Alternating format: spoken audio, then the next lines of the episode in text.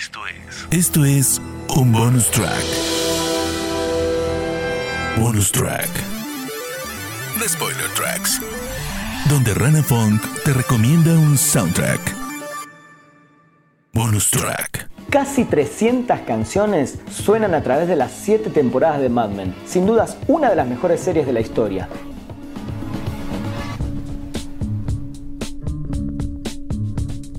Matthew Weiner, el creador de la serie, hizo un trabajo magnífico con la elección musical de este melodrama publicitario que transcurre en la década de los 60. Durante las siete temporadas podemos escuchar canciones de Motown, psicodelia, la invasión de rock británica, por supuesto, y mucho jazz.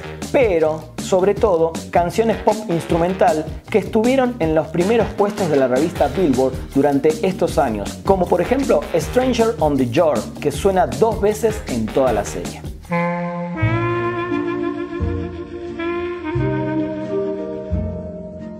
En una de las décadas más importantes para la música, sonaron artistas como los Beach Boys, The Rolling Stones, Chubby Checker y por supuesto Bob Dylan.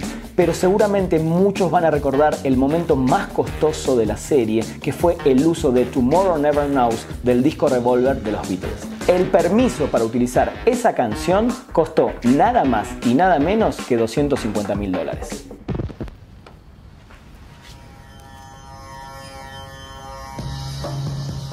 Los fans de la serie prestaron tanta atención a la selección musical y al orden cronológico en el que iban apareciendo que antes de la quinta temporada averiguaron que iba a salir una canción que no coincidía en los meses en que transcurría esa parte del show e hicieron que el creador la cambiara por otra.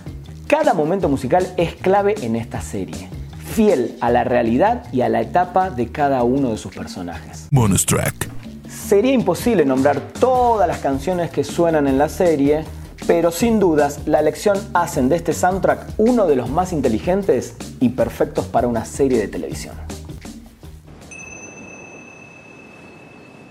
I'd like to buy the world a home and furnish it with love. Esto fue. Esto fue un bonus track. Bonus track. Spoiler Tracks. Donde Rana Funk te recomendó un soundtrack. Bonus track.